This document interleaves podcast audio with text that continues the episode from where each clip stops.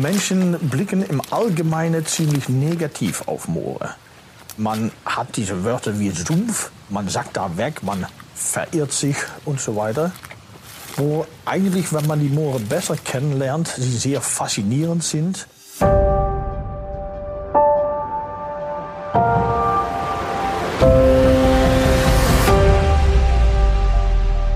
Hallo und herzlich willkommen beim Scientists for Future Podcast. Genauer gesagt schon unserer nun vierten Episode.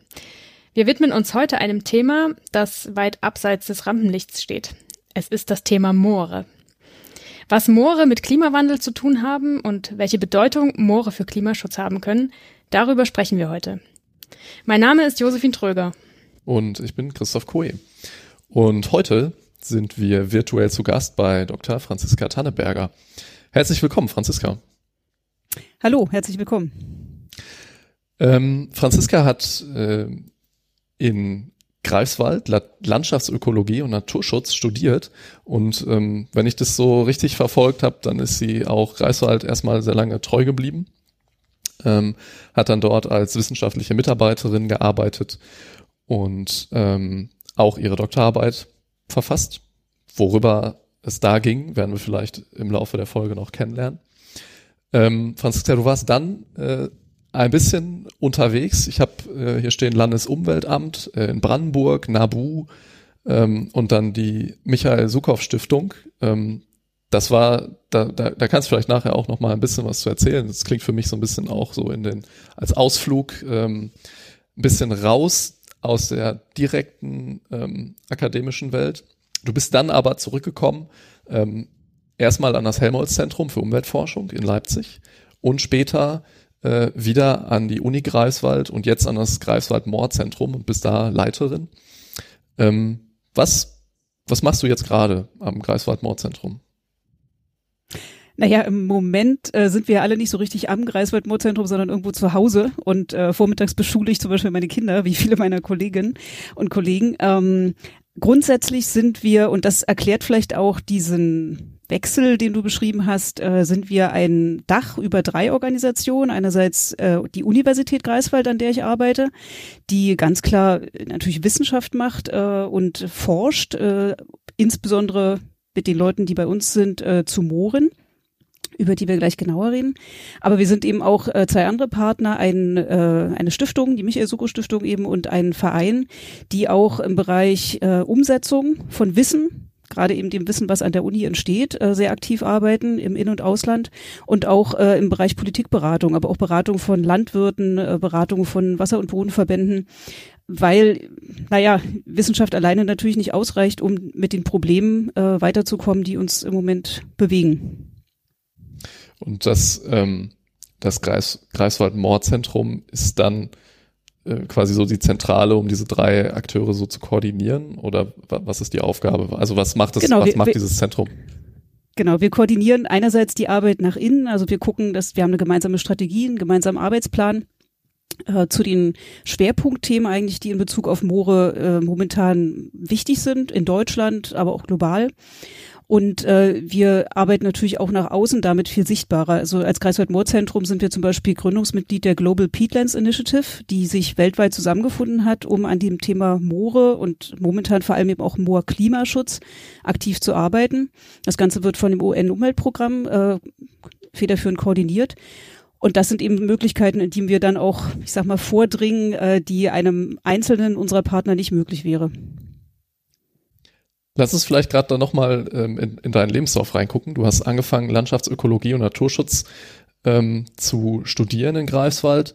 Ähm, das, das zieht sich das so komplett durch bei dir? Hast, also für mich klingt das jetzt schon sehr stringent. Äh, mit dem Thema hast du von vornherein erkannt, ey, das ist genau das, was ich machen will und ähm, da bleibe ich jetzt bei. Naja, ich komme ursprünglich aus Berlin, habe mein Abi in Berlin gemacht und fand es eigentlich schon immer toll, in der Natur draußen unterwegs zu sein und ähm, habe in meiner Kindheit im Grunde auch sehr viel Zeit in entwässerten Mooren verbracht, was ich viel später erst begriffen habe, dass es entwässerte Moore sind. Das waren für mich Wiesen mit Gräben. Und dass diese Gräben nicht normal dazugehören, als Kind versteht man das ja nicht. Also sozusagen die Shifting Baseline, das ist ja für ein normal, dass Gräben in der Wiese sind. Und äh, dann war der entscheidende Punkt wo, für mich, äh, dass ich Noch in äh, Berlin. Auf Usedom. Also, auf Us nicht in Berlin. Oh, Wobei Berlin eine Stadt ist, die zu großen Teilen auch auf Moorböden gebaut ist. Also das, äh, es gibt ganz tolle Moorbodenkundler in Berlin an der Humboldt-Universität. Wenn man mit denen mal durch Berlin läuft, die können einem genau erzählen, wo die Moore mal waren. Und äh, es gibt ja auch Teile von Berlin, die, die ganz schön sacken, weil der Boden so sumpfig sozusagen war.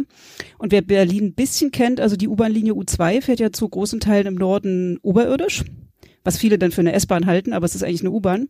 Und das liegt daran, dass der Boden dort auch so weich war, dass äh, in der damaligen Zeit nicht die U-Bahn in den Boden gebaut wurde. Aber Okay. zurück, vielleicht zum Werdegang. ähm, ich fand es eben immer toll, eigentlich draußen unterwegs zu sein und äh, habe mich dann bewusst für das Studium in Greifswald entschieden, eben für Landschaftsökologie und Naturschutz, weil das äh, damals schon in den 90er Jahren ein Studiengang war, der sowohl die naturwissenschaftlichen Grundlagen für das Verständnis der Natur verbunden hat mit Ökonomie, also Landschaftsökonomie. Unser damaliger Professor hatte einfach den Ansatz, wenn ihr mit Landwirten redet, äh, ihr müsst völlig auf der Höhe sein, wie der seine äh, Deckungsbeitragskostenrechnung macht, wie der betrieblich sozusagen aufgestellt ist. Ihr könnt ihm nicht erklären, wie er Natur schützen soll, wenn ihr nicht eine Ahnung habt, wie das für ihn finanziell funktioniert. Und ähm, Außerdem hat damals schon eine große Rolle gespielt, dass es Umweltethik als äh, gleichberechtigten Bestandteil im Studium gab und äh, eben auch internationalen Naturschutz. Und äh, ich fand eigentlich immer die großen Naturlandschaften in Osteuropa und in Russland auch sehr spannend und ähm, ja, Ostdeutschland und eben auch gerade Greifswald als Universität haben sehr viele Kontakte in die Richtung und äh, ich hatte Russisch noch als erste Fremdsprache und ähm, insofern war es für mich immer toll, im Osten unterwegs zu sein. Ich habe dann auch meine Diplomarbeit in Sibirien gemacht. Ich war damals ein halbes Jahr in Westsibirien und hatte damals die Möglichkeit, äh, mit die größten Moore der Welt dort eigentlich kennenzulernen. Also da gibt's ein sehr großes Moorgebiet, das ist ähm, als einzelnes Gebiet doppelt so groß wie ganz Belgien. Das ist eigentlich unvorstellbar. Da kann man dann auch besser mit einem Hubschrauber unterwegs sein als zu Fuß. Und äh, wir sind da im Sommer und im Winter unterwegs gewesen in dem Gebiet. Und das hat mich so schrittweise zu diesem Ökosystem eigentlich gebracht. Ein anderer Grund war, dass wir in Greifswald äh, damals schon und auch heute noch mehrere sehr äh, engagierte niederländische Moorkundler hatten. Und das war schlichtweg auch immer die Arbeitsgruppe, wo am meisten gelacht wurde, wo sehr viel, eine sehr gute Stimmung war, aber auch sehr stringent auf äh, sozusagen Output geachtet wurde, dass wirklich Publikationen entstehen und dass mit, den, mit, mit dem Wissen, was zusammenkommt, auch, ähm, dass dieses angewendet wird. Und insofern fand ich einerseits diese Lebensräume, diese Natur in Mooren interessant, aber auch äh, die Menschen, die sich mit Mooren beschäftigen. Und das ist bis heute so geblieben. Ja, jetzt ist das Thema schon oder das Wort sehr oft gefallen. Was ist denn jetzt eigentlich ein Moor? Erzähl doch mal, was, was genau steckt da dahinter? Ich höre immer dieses ähm, sumpfige Geräusch noch im Hintergrund. Ähm, genau. Genau, das Geräusch führt uns eigentlich schon zu dem Kern, was Moore ausmacht. Moore sind sozusagen ein Zwischenzustand eigentlich. Sie sind kein festes Land, aber sie sind auch kein komplettes Wasser, kein Gewässer, sondern sie sind eben etwas dazwischen. Und äh, das Besondere ist eben, dass der Wasserstand in Mooren meistens in etwa mit der Oberfläche des Bodens übereinstimmt. Also es sind sehr nasse Flächen. Oft sieht man Wasser an der Oberfläche, aber auch nicht immer. Oft ist es einfach die Vegetation, die auf der Oberfläche liegt. Und äh, diese starke Wassersättigung führt zu einem Phänomen, was uns dann auch schrittweise zum Klimaschutz bringt. Es führt eben dazu, dass organisches Material, also das abgestorbene Material der Pflanzen, die in Mooren wachsen, aber manchmal auch das organische Material von Menschen, die in Mooren zu Tode kommen, nicht vollständig abgebaut wird. Und äh, deswegen finden wir dieses Material dann eben hunderte oder tausende Jahre danach äh, immer noch. Und bei den Pflanzen nennt man das dann Torf. Äh, der besteht aus Bestandteilen dieser Pflanzen. Das sind oft Wurzeln, aber es können auch bei Moosen die Blättchen dieser Pflanzen sein. Und die, die Vegetation, die wir, wenn wir in ein Moor gehen, jetzt an der Oberfläche sehen, ist natürlich vielleicht gar nicht so viel. Aber über die lange Zeit, die ein Moor sich bildet, können sich dann eben viele Meter von Torf in einem Moor bilden. Und das ist ähm, im Grunde ist es ganz dicht gepackter Kohlenstoff, über den wir da reden. Und äh, Geologen, Bodenkundler reden eben dann vor allem von Torflagerstätten und von, von Kohlenstoffmengen, die im Boden liegen. Für Botaniker ist es eher noch interessant, was für Pflanzen da vielleicht mal gewesen sind. Für sogenannte Paläoökologen, die können die ganze Entwicklung einer Landschaft aus Mooren rekonstruieren. Das sind viele unterschiedliche Betrachtungsweisen der gleichen Sache eigentlich. Okay, und Sumpf ist ein Syn Synonym für ähm, Moor oder genau. Was ist das Synonym? So, also Sumpf äh, kennt man jetzt so aus der Alltagssprache ja auch noch. Ist das dasselbe? Ähm, und dann noch die Frage Paläoökologie. Also Paleo ist ja wahrscheinlich ein Griechisch, äh, Lateinisch, vielleicht kannst du das auch noch kurz erklären. Ja, also ähm, Sumpf ist eigentlich äh, nicht so klar definiert. Also es gibt seit langem das Bemühen, von diesen allgemeinen äh, sprachlichen Begriffen äh, darüber hinaus sozusagen eine allgemeingültige Definition zu verwenden. Und äh, da würde man eigentlich von einem Moor sprechen. Ähm, das ist auch äh, relativ klar bodenkundlich dann definiert äh, über die Torfschicht, die ein Moor hat. Noch ein breiterer Begriff, der aber auch wichtig ist, das sind die sogenannten organischen Böden. Ähm, das ist nochmal breiter, da sind an sich allgemein kohlenstoffreiche Böden genannt. Und wenn man sich das so ein bisschen veranschaulichen will, wir haben in Deutschland etwa 1,5 Millionen Hektar echte Moorböden und 1,8 Millionen Hektar organische Böden. Da stecken diese 1,5 Millionen mit drin und dann gibt es eben nochmal darüber hinaus weitere kohlenstoffreiche Böden, die aber nicht direkt Moorböden sind. Und äh, das alles ist eigentlich gemeint. Und das Wort Sumpf ähm, ist, hilft vielleicht dem einen oder anderen, sich vorzustellen, worüber wir eigentlich reden. Mhm. Ähm, und Moore können eben bewaldet sein. Also zum Beispiel bei Sümpfen gibt es eben auch so diese Erlensümpfe mit der mit der Erle als Baum. Dann das ist ein baumbestandenes Moor, äh, aber sie sind eben auch oft offen. Das reicht von den äh, Hochmooren, wo dann die Torfmoose sehr typisch sind. Manchmal kennt man diese aufgewölbten Hochmoore. Ähm, und es gibt dann eben Niedermoore mit Schilf, mit Rohrkolben, mit verschiedenen Säggen, Sauergräsern. Äh, und vielleicht, wenn der eine oder andere kramt, hat er vielleicht doch auch eine Idee, äh, wo sowas mal in der Nähe sein kann. Und eigentlich sind bei jedem in der Nähe Moore zu finden. Diese, diese anderen organischen Böden, die jetzt nicht Moore sind, was sind die dann? Was, was, was unterscheidet die? Ähm, die heißen dann Anmoore. ähm, das ist äh, sozusagen, die haben einen geringeren Kohlenstoffgehalt äh, zum Teil und äh, die Torfschicht ist vielleicht auch nicht ganz so mächtig wie bei, also bei Mooren geht man davon aus, dass es 30 Zentimeter sind. Da unterscheiden sie sich eben etwas. Aber der Aber entscheidende. Ist, ja. Äh, Torf ist dann eben in Anmooren nicht äh, oder nur in einer dünnen Schicht vorhanden. Okay, also Torf. Sobald es eben 30 Zentimeter Torf gibt, genau, sobald es diese 30 Zentimeter Torf gibt und das ist eben auch definierend für ein Moor, dann spricht man von Moor. Das ist äh, im Englischsprachigen eigentlich auch recht deutlich. Da ist der ähm, Begriff für das Moor an sich Peatland und der Torf selber heißt Peat. Also da ist ganz klar der Zusammenhang erkennbar. Und ähm, Torf ist im Grunde das Endprodukt. Also wenn ich da die richtigen Bedingungen habe, dann habe ich irgendwie organisches Material, das, das wird dann mit der Zeit zu Torf und dann, keine Ahnung, kommt oben drauf noch mehr Torf und noch mehr Torf, aber genau. passiert da noch irgendwie äh, mehr mit? Äh, ja, wenn man sozusagen so mit längeren Zeitskalen drauf guckt, ist das Endprodukt vielleicht irgendwann äh, Braunkohle und Steinkohle. Und irgendwann verbrennen wir das.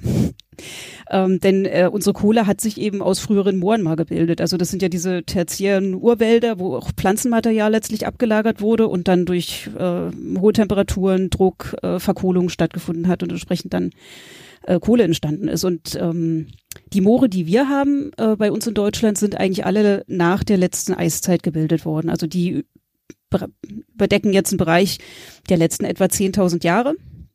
Äh, es gibt aber in Südeuropa ähm, beispielsweise einige Moore, da haben sich ja die Eiszeiten nicht so weit nach Süden ausgebreitet, die dann eben noch viel dicker geworden sind, also die 20 oder 30 Meter Torf entwickelt haben, weil nicht die Eiszeit äh, in der Form drüber gegangen ist. Das heißt, die Eiszeit hat es gestoppt, oder?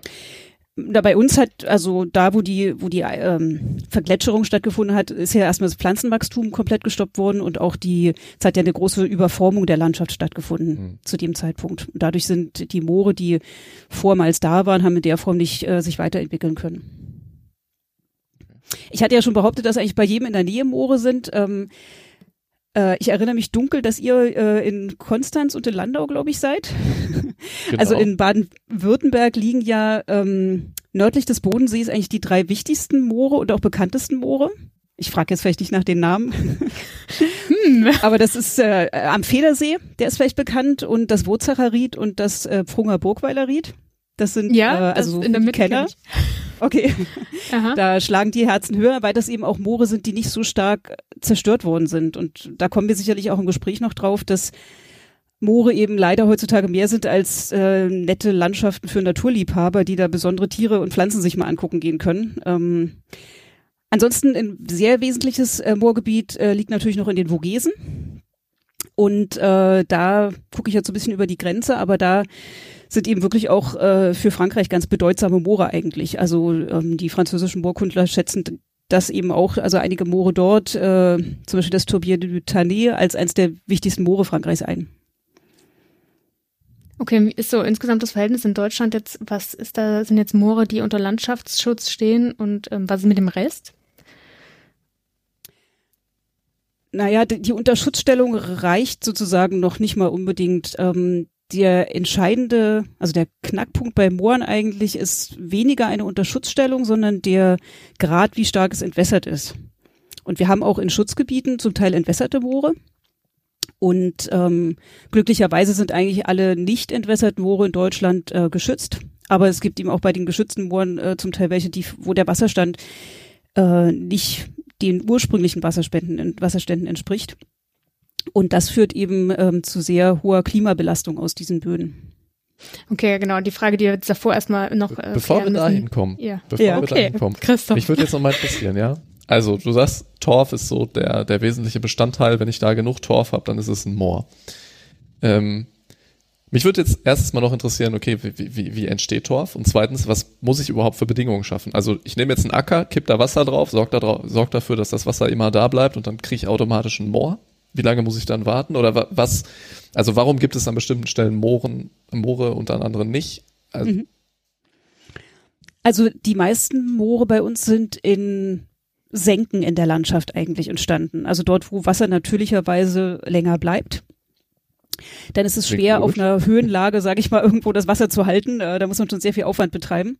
Äh, es gibt aber natürlich auch geneigte Moore, es gibt auch Hangmoore, ähm, wo man beispielsweise an den Seiten, wo viel Niederschlag erfolgt, dann diese Überrieselung hat und auch äh, flache Moore entstehen können. Aber so eine ganz klassische Entstehung ist eigentlich, dass es in der Senke ist. Und ähm, der eigentliche Torf entsteht dann, indem ähm, dass die unterirdischen Teile einer Pflanze, also die vor allem die Wurzeln, äh, eben dann nicht vollständig abgebaut werden, ähm, also die abgestorbenen Teile einer Wurzel einer Pflanze.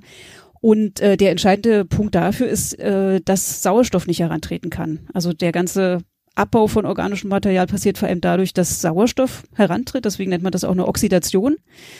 Und äh, die Wassersättigung führt dazu, dass der Sauerstoff nicht rankommen kann. Und äh, diese wassergesättigten Bedingungen führen dann eben dazu, dass die Produktion größer ist als die Zersetzung. Und dadurch hat man entsprechend eine Kohlenstoffbilanz, dass mehr Kohlenstoff äh, im Boden bleibt, als, äh, als rausgeht. Und das kann im Grunde an sehr vielen unterschiedlichen Stellen passieren, wenn die Bedingungen geeignet sind. Es gibt aber ähm, auch Pflanzen, die besonders sozusagen geeignet dafür sind, Torf zu bilden. Das reicht von Moosen über krautige Pflanzen eben bis zu Bäumen. Also die Erle als Baum ist ein besonders guter Torfbildner. Die können sehr viel akkumulieren. Und ähm, ja, Äh, schon, wenn sie noch lebt oder äh, wenn sie dann irgendwann umkippt und, und quasi. Also in, in, im, im äh, sozusagen die, die im unterirdischen Bereich bei, bei Bäumen gibt es immer einen Anteil von Wurzeln, der auch abstirbt, so wie oberirdisch bei den Pflanzen ja auch immer wieder was abstirbt über die Lebenszyklen hinweg. Und das passiert unterirdisch genauso. Und das, das Tolle ist eigentlich, dass eben vor allem ähm, das unterirdische Material dafür gebraucht wird, um Torf zu bilden und damit auch Kohlenstoff festzulegen im Boden. Was ja auch heißt, dass man die oberirdischen Teile einer Pflanze auch nutzen kann. Ja. Ja, okay. Okay, gut. Ich hab's, ich hab, ich glaube, ich habe es verstanden. Also ich, Torf ist sowas wie mum- mumifizierte Pflanzen. Also Ja. da passiert irgendwie eine Art von, von äh, Prozess, irgendwie ja auch bestimmt eine Art von Zersetzungsprozess, der aber nicht mehr mit Sauerstoff interagiert und deswegen irgendwie viel Material erhält. Ähm, richtig? Guck so ein bisschen. Ja, ja. Und eben die, die, die Wassersättigung ist, äh, ist entscheidend. Also ein äh, Vergleich, den man vielleicht auch mal ziehen kann, ist, ähm, der auch manchmal genutzt wird, äh, wenn man sich so ein Glas saure Gurken vorstellt. Da, die Gurke ist dann eben das organische Material, das Pflanzenmaterial. Und solange das Glas äh, zu ist und das Wasser drin bleibt, hält sich das sehr, sehr, sehr lange. Und ähm, sobald es aber nicht mehr der Fall ist, zersetzt sich das Ganze auch. Also immer die Wassersättigung sich klar machen, weil sobald die nicht mehr gegeben ist, finden eben ganz andere Prozesse statt als in einem Moor, was natürlicherweise entstanden ist. Okay, gut. Glaub, okay, dann können wir jetzt die glaub, Brücke schlagen ich zum das Gefühl, Thema. Ich hab's verstanden. ähm, ja, also Klimarelevanz von Mooren. Ähm, wir haben jetzt schon viel darüber gesprochen, irgendwie gibt es ganz viele trockene Moore und dann funktionieren die nicht mehr so, wie sie eigentlich sollen. Ähm, ja, wann, wann ähm, passiert genau das, also dass sie irgendwie nicht mehr ähm, quasi in ihrer ursprünglichen Funktion belassen werden oder ja, genau. Und was hat das mit Klimaschutz dann oder dem Klimawandel hm. zu tun? Hm ja, wenn wir uns jetzt nochmal so, so ein Moor vorstellen, vielleicht hat ja doch der eine oder andere so eine nasse, schlecht zugängliche Fläche irgendwie vor Augen, äh, in der er mal gewesen ist gab es natürlich ein ganz äh, frühzeitiges Bedürfnis in der Menschheitsgeschichte, äh, solche Gebiete gangbar zu machen, sage ich mal, dass man reinlaufen kann, dass man da irgendwas drin machen kann. Und ähm, das kann man relativ einfach machen, äh, indem man zum Beispiel den Graben gräbt. Also einfach mit einem Spaten einen Graben entsprechend aushebt, dann sammelt sich das Wasser von der Seite da drin und äh, der Boden links und rechts des Grabens wird trockener. Da kann man das Ganze über den Graben irgendwo hinleiten. Und wenn man das weiter betreibt, das ist dann vor allem in den Niederlanden entstanden mit der Bewirtschaftung von sogenannten Poldern, dann zieht man Deich drumrum und pumpt dann das Wasser richtig raus aus diesen Flächen. Und das sehen wir im Grunde aller Orten jetzt auf, in unseren Mooren. Und äh, das ist aus der damaligen Sicht total nachvollziehbar gewesen. Also es ging darum, Land urbar zu machen, Land nutzbar zu machen. Und ähm, man hat dann eben diese Möglichkeit erkannt und äh, mit sehr, sehr viel Aufwand und Kraft und äh, ja, Einsatz das Ganze getan, um bessere Lebensgrundlagen für seine Mitmenschen zu schaffen. Und das äh, führt uns aber jetzt zu einem Zustand, jetzt wissen wir einfach, äh, auch dank der Wissenschaft, einfach viel mehr darüber, was das äh, mit den Böden macht und was das äh, mit, im Austausch mit der Atmosphäre bewirkt.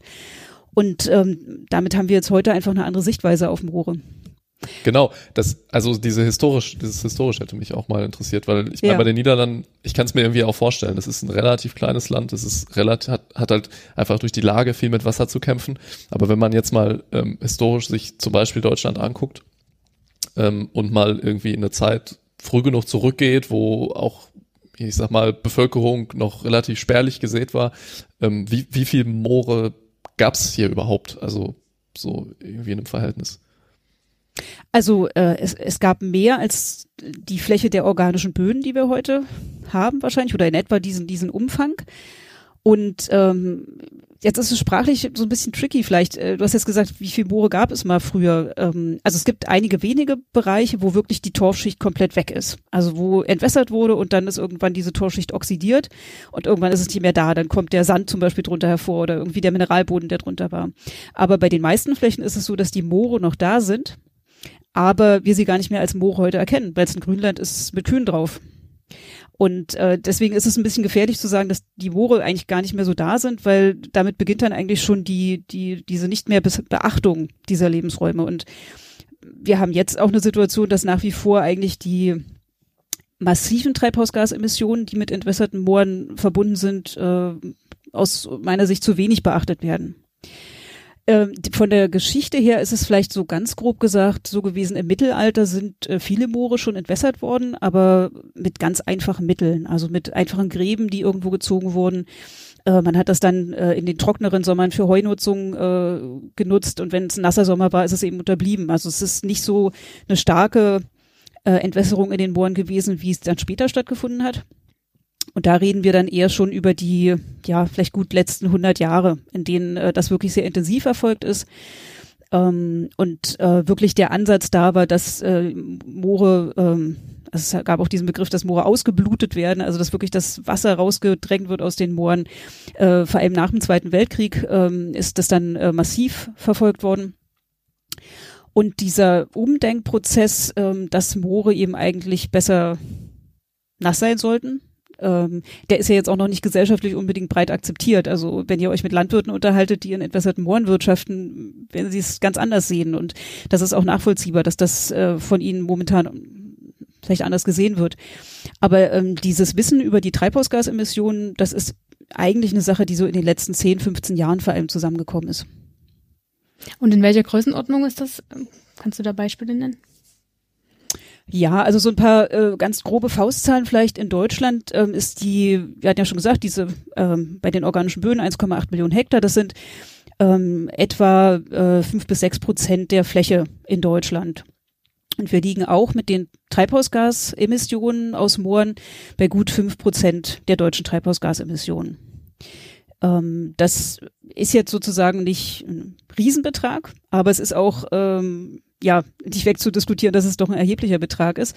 Und es ist regional relativ unterschiedlich. Ähm, ich selber sitze ja hier gerade in Mecklenburg-Vorpommern und bei uns sind es 30 Prozent der Gesamttreibhausgasemissionen des Bundeslandes. Also es ist regional auch ein Bereich, in dem eigentlich wirklich, ähm, ich sag mal, was gerissen werden kann in Bezug auf Klimaschutz.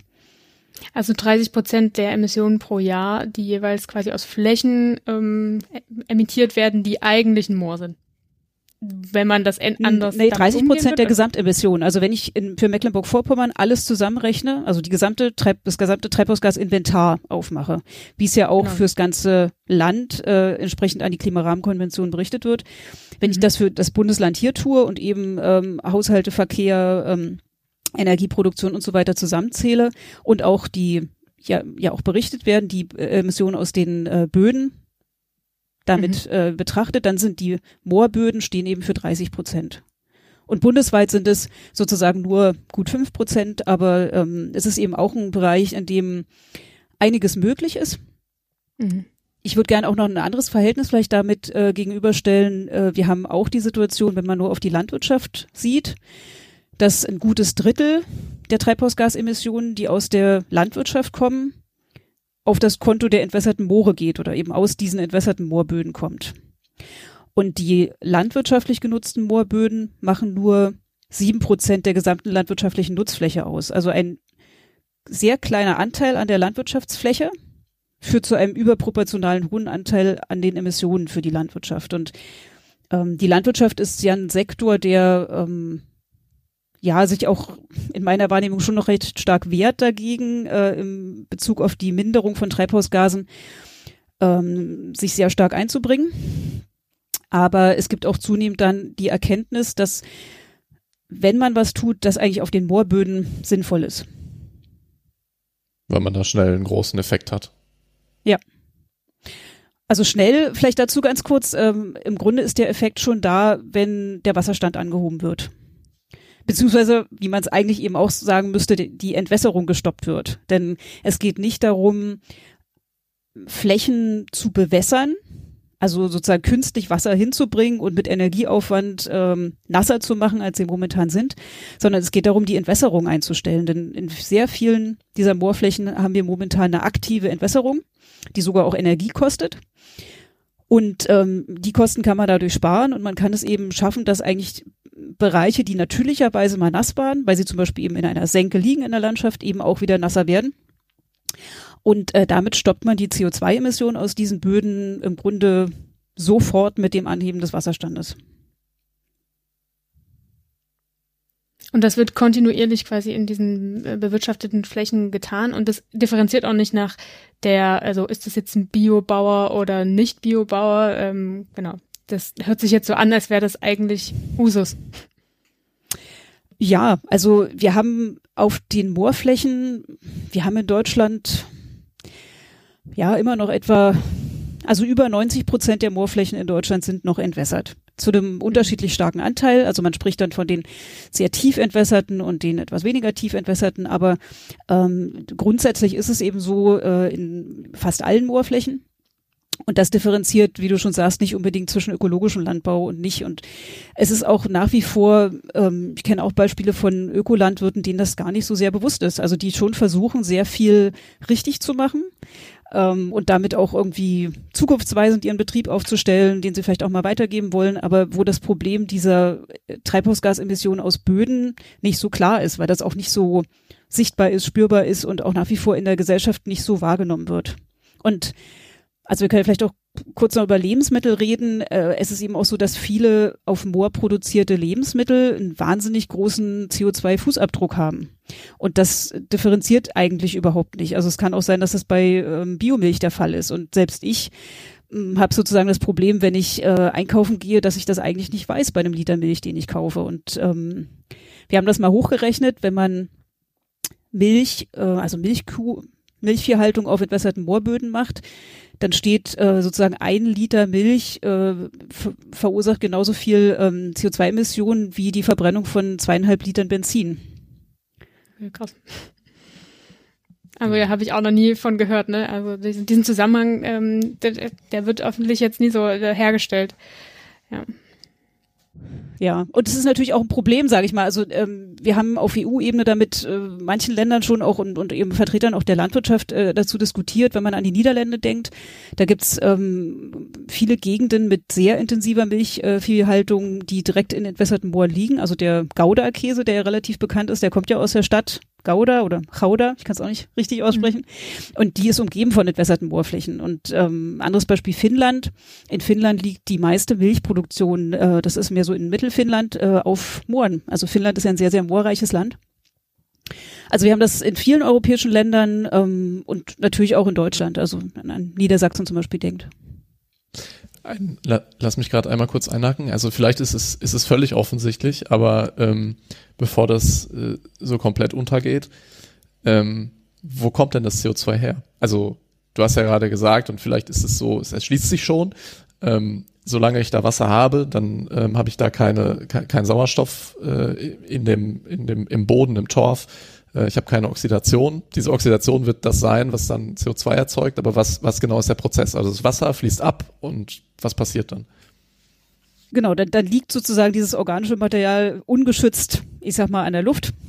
Und ähm, dann findet eben diese sogenannte Oxidation statt, dass das kohlenstoffreiche mineralische Material umgewandelt wird. Und eins dieser Umwandlungsprodukte ist dann das CO2, was in die Luft geht. Und man kann ähm, sogar einen ziemlich direkten Zusammenhang feststellen zwischen der Tiefe der Entwässerung, also wie groß der Anteil der Torfschicht ist, der Sauerstoff ausgesetzt wird und der Menge CO2, die in die Luft geht. Es ist fast äh, linear.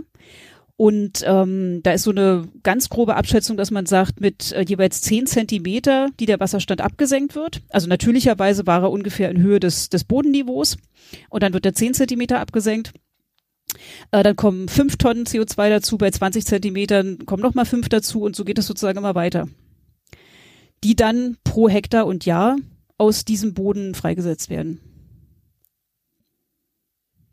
Okay, das und heißt. Wir haben, wenn wir bei den Treibhausgasen sind, wir haben auch noch über Methan und über Lachgas so ein bisschen zu reden, vielleicht. Mhm. Aber ähm, der äh, das wichtigste Treibhausgas, was mit Mooren verbunden ist, ist CO2. Okay, und die anderen? Zwei, äh, ja, genau. genau, also wer sich äh, ein bisschen damit befasst hat, weiß ja, dass sozusagen die, die Wirksamkeit, ähm, wenn man die Gase miteinander umrecht, ist ja bei Lachgas und bei Methan nochmal höher. Also es sind sehr kräftige mhm. Treibhausgase. Ähm, gleichzeitig äh, ist es so, dass wir ähm, bei den Lachgasemissionen eine Entwicklung haben, dass äh, die vor allem auch auftreten in den entwässerten Mooren. Und es gibt äh, fast keinerlei äh, Flächen, die einen hohen Wasserstand haben, weil sie natürlich nass sind oder wieder vernässt sind, wo wir Lachgasemissionen äh, finden.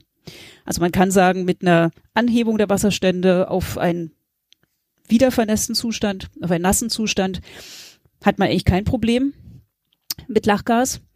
Und äh, bei Methan ist es so, dass äh, da ist es sozusagen umgekehrt zu den beiden anderen Gasen. Methanemissionen hat man fast keine in den trockenen Mooren. Und wenn wir in den nassen Bereich kommen, werden die Methanemissionen höher. Vielleicht zu diesen äh, Aussagen ganz kurz. Ähm, es ist halt nicht ganz trivial, wie man solche Gasflüsse aus Böden feststellen kann. Also man kann das nicht mit einer einmaligen Messung irgendwie erfassen oder sowas. Das muss man mindestens ein Jahr lang messen, um eben die ganze Variabilität im Jahresverlauf zu festzustellen, weil äh, die Gasflüsse sehr ähm, beeinflusst werden von Temperaturen zum Beispiel. Ist im Sommer dann ganz anders als im Winter, ist mit Vegetation anders als ohne. Das heißt, die Messungen müssen mindestens ein Jahr gemacht werden, besser länger. Und das sind relativ aufwendige Verfahren. Und äh, meine Kollegen am Greifswald-Moor-Zentrum, die sich intensiv mit Treibhausgasemissionen beschäftigen, ähm, haben sich sozusagen auch darauf verlegt, gar nicht unbedingt selber zu messen, sondern Messergebnisse von ganz vielen Standorten zu sammeln und Meta-Analysen zu machen. Das ist auch das, was ähm, das IPCC zum Beispiel macht, um dann für ähm, die Re Regelungen, die Empfehlungen, die, die weltweit gelten, eben auch ähm, Aussagen darüber zu machen, wie klimarelevant bestimmte Böden sind im bestimmten Zustand. Und das kann man eben alles in Bezug auf den Wasserstand stellen. Und so muss man sich vielleicht so unterschiedliche Kurven vorstellen. Immer Wasserstand und wie verhalten sich die drei einzelnen Gase dazu. Aber es ist schon klar, dass äh, selbst wenn ich in, in vernässtem Zustand mehr Methan emittiere ähm, als in, in trocken gelegtem, dass es trotzdem in der Gesamtbilanz das Bessere ist. Ne? Weil ich meine, ich habe halt mit Methan die höhere Wirksamkeit ähm, das ist, äh, ja, das ist so, aber es ist auch ähm, nicht ganz, also es ist lange Zeit nicht ganz so klar gesehen worden. Also es war, nachdem das erst bekannt wurde mit den hohen CO2-Emissionen, sind ja oft so, so Entwicklungen auch und Prozesse, ähm, gab es dann so ein bisschen später diese Erkenntnis, oh, es gibt jetzt aber wieder vernässte Standorte, wo plötzlich sehr hohe Methanemissionen auftreten. Ist das nicht, machen wir nicht vielleicht doch was falsch? Ist es nicht eigentlich kontraproduktiv, dass wir zwar den äh, Wasserstand anheben, aber diese hohen Methanemissionen bekommen? Und dann hat man einerseits äh, mehr darüber verstanden, wo das Methan eigentlich herkommt. Also zum Teil waren das Standorte, wo die ganze alte Biomasse, das ganze Gras noch drauf war. Dann wurde der Wasserstand angehoben und dann ist das alles im Grunde wie in der Biogasanlage äh, zersetzt worden und äh, Methan entstanden. So dass man gesehen hat, nach einer Weile geht äh, die Methanemission zurück. Das ist nicht dauerhaft, sondern das ist eigentlich diese Menge äh, altes Gras, die da noch gelegen hat. Ähm, das andere ist, dass man jetzt viel besser mal gerechnet hat, ähm, das haben wir zusammen mit Kollegen aus von der Universität Rostock gemacht, ähm, wie sich die unterschiedlichen Zustände von Mooren in Bezug auf den Strahlungsantrieb verhalten. Also das ist ja eigentlich ein Maß dafür, wie stark sich die Erde erwärmt durch die Freisetzung von Treibhausgasen in die Atmosphäre. Und ganz kurz Strahlungsantrieb. Also ja, vielleicht wirklich sozusagen die die Erwärmung. Also normalerweise geben wir die die Treibhausgaswirkung äh, von Böden in CO2-Äquivalenten ein. Da werden die drei Gase miteinander verrechnet nach standardisierten Umrechnungsfaktoren. Und das nennen wir dann das Global Warming Potential oder eben das Treibhausgaspotenzial eines äh, Standortes. Und äh, das sagt uns aber noch nichts darüber aus, äh, wie stark das zu einer Erwärmung der Erde beiträgt das rechnet man dann wiederum über bestimmte Zeiträume und äh, rechnet auch die Aufenthaltsdauer ähm, dieser Gase in der Atmosphäre ein. Und die ist eben viel, viel kürzer bei Methan als bei CO2. Und ähm, einen gedanklichen Schritt, den man eben auch gehen muss, äh, bei den Mooren ist es eben einfach so, entweder sie sind entwässert und emittieren sehr viel CO2, was viele tausend Jahre in der Atmosphäre akkumuliert, oder sie sind dann wieder vernässt. Jetzt bei unseren deutschen Mooren, weil wir haben eigentlich nur diese beiden Zustände. Und dann können sie eine Zeit lang Methan emittieren, aber Methan ist eben nur ähm, etwa 14 Jahre in der Atmosphäre haltbar und zersetzt sich dann auch wieder. Und das alles, wenn man das alles gegenrechnet, ähm, das ist sehr überzeugend gerade in der aktuellen Studie gemacht worden, dann kommt man eigentlich zu dem Punkt, dass man vor Methan keine Angst haben sollte, sondern dass es vor allem wichtig ist, die entwässerten Moore schnell wieder in einen nassen Zustand zu bringen. Und einen anderen Vorteil des Ganzen, den wir jetzt noch nicht angesprochen haben, aber der, ähm, der auch damit zusammenhängt, wir haben eben mit nassen Mooren sogar die Chance, dass wir wieder eine Kohlenstoffsenke bekommen. Die kann nicht die ganzen Emissionen irgendwie ausgleichen, die wir im Moment äh, durch Verbrennung fossiler Energieträger zum Beispiel ähm, verursachen. Aber es ist trotzdem auch ein Beitrag dafür, dass wir ähm, zu solch sogenannten negativen Emissionen, zu einer Senke eben äh, an diesem, auf diesen Böden kommen können. Denn wenn man sich die Gesamtentwicklung der ähm, Treibhausgasemissionen und auch der jetzt bisher äh, ja, stattfindenden Aktivitäten zur Minderung anguckt, muss man ja in großer Sorge sein, äh, wie überhaupt die Ziele äh, des Paris-Abkommens erreicht werden können. Du hast gerade gesagt, ähm, weiß jetzt nicht, ob ich die Zahl perfekt im Kopf habe, auf einem Hektar für immer zehn Zentimeter Torf, der quasi oberhalb der Wasserlinie liegt, mhm. ähm, habe ich sowas wie fünf Tonnen im Jahr an CO2. Das ist dann quasi als CO2-Quelle gedacht. Jetzt sagst du, das kann auch eine, eine Senkenwirkung haben. Ähm, Gibt es da auch so, so, eine, so eine Faustformel, dass man sagt, ja, okay, dann habe ich so und so viel, ähm, sagen wir mal, Kilogramm CO2, die irgendwie gebunden werden. Also am Ende denke ich mir, ist es ja so eine Art, äh, wird es irgendwie damit zusammenhängen, wie schnell das Torf wächst. Weil am Ende bin ich doch wahrscheinlich das CO2, indem ich da irgendwas wachsen lasse, ähm, das dann abstirbt, vertorft, nicht oxidiert und im Moor bleibt. Äh, genau. Äh, es ist so, dass äh, es leider ziemlich langsam nur geht. Also ähm, das äh, Wachstum von Mooren liegt in einem Bereich von etwa, wenn wir jetzt mal nur uns die Höhe angucken, das gar nicht jetzt in Kohlenstoff irgendwie rechnen, von einem Millimeter pro Jahr. Die Zerstörung, also die äh, Reduzierung einer Torfschicht durch Entwässerung, da sind wir in einem Bereich von einem Zentimeter pro Jahr bei uns. Und wenn wir mal weiter in die Welt rausgucken, in tropischen Mooren, wo es eben viel wärmer ist, wo mehr bakterielle Aktivität ist, sind das zehn Zentimeter pro Jahr. Äh, und das ist da dann natürlich besonders dramatisch, wenn wir äh, in Küstenregionen sind und gleichzeitig weltweit einen Meeresspiegelanstieg durch Klimaerwärmung bekommen. Ähm, wenn wir das versuchen so ein bisschen hochzurechnen, wie viel uns diese Senke helfen kann. Also es ist mal so eine Zahl ganz grob überschlagen worden, dass äh, die derzeitige äh, sozusagen Senkenleistung etwa, ein Prozent der ähm, fossilen, also Emissionen aus fossilen Energieträgern ist weltweit. Das ist äh, relativ klein, sage ich mal. Ähm, aber es kann eben auch wieder punktuell, es gibt ja auch einfach sehr moorreiche Länder, es gibt Länder, wo sehr viele Moore entwässert sind, die man wieder vernässen kann. Ähm, es kann sozusagen in unterschiedlichen Regionen, unterschiedlichen Ländern dann äh, natürlich auch schwanken und unterschiedlich sein brennt mir eine Frage noch so ein bisschen auf der Zunge, weil du ja auch gesagt hast, dass du selber ähm, in Sibirien geforscht hast.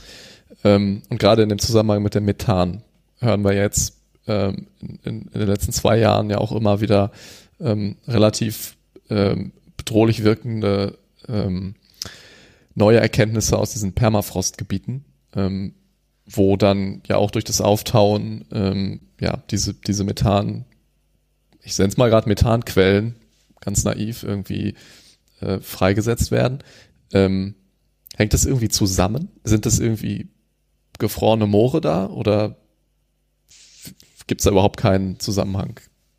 Äh, doch gibt's also die gesamten, also ganzen borealen Gürtel eigentlich, äh, der ist ganz, ganz stark moorreich. Also im Norden Kanadas, aber auch äh, Nordskandinavien, Nordrussland ist äh, ganz stark von Mooren geprägt. Und da haben wir eben diese Permafrostmoore, die in einem ganz äh, besonderen Verhältnis nochmal ähm, zwischen Freisetzung von Gasen und Bindung stehen.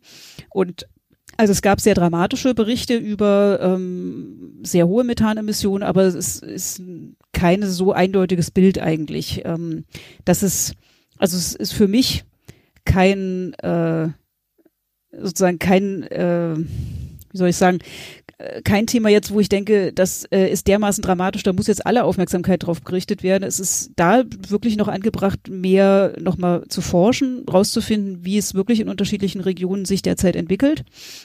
Es ist sicherlich so, dass die Erwärmung insgesamt eher einen negativen Effekt hat auf die, ähm, den Zustand äh, der Moore dort und äh, sozusagen positiven auf die Freisetzung von Klimagasen.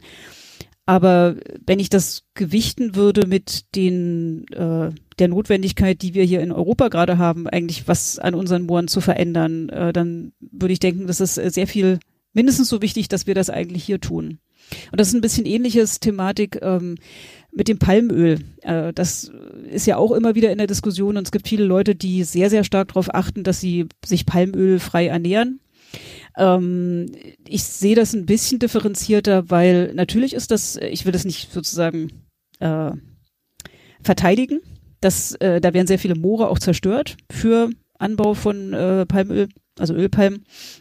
Aber wenn man das mal äh, sozusagen gegenüberstellt, äh, was wir für einen Umweltschaden anrichten mit unseren entwässerten Mooren, ist das kein Deut besser. Und äh, dann könnte man natürlich auch fordern, dass in der EU Milchprodukte von entwässerten Mooren verboten werden, ähm, wenn man über Importverbote für ähm, Palmölprodukte diskutiert. Und da sind wir, da messen wir mit bisschen zweierlei Maß, finde ich. Hm. Okay.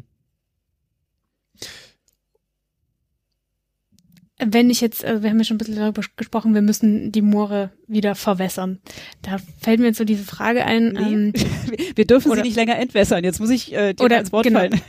Nee, nee, also genau, äh, entwässern ähm, und was, wie, wie machen wir das? Also was sind da die Stellschrauben? Ähm, weil ich, also Landwirtschaft haben wir jetzt schon angesprochen. Ähm, genau, also da, da, da sind ja Akteure im Feld. Also was ist da gerade der aktuelle Stand und wie, wie geht ihr da auch vor? Hm. Also wenn man sich die Landnutzung, wenn wir jetzt wieder auf Deutschland gucken und sich die Landnutzung anschaut, dann ist der äh, sozusagen größte Teil der entwässerten Moore bei uns landwirtschaftlich genutzt. Also das ist ganz klar erstmal der wichtigste Partner in der ganzen Diskussion. Ähm, wir haben auch einen Anteil forstwirtschaftlich genutzter Moore. Ähm, wobei ich auch innerhalb der Forstwirtschaft da einiges an Bewegung sehe, ist unterschiedlich in den Bundesländern, aber es gibt einige auch, auch Landesforsten, Mecklenburg-Vorpommern, aber auch Niedersachsen zum Beispiel, die äh, sich sehr dafür im Moment einsetzen, eben auch äh, die bewaldeten Moore wieder in einen nasseren Zustand zu bringen.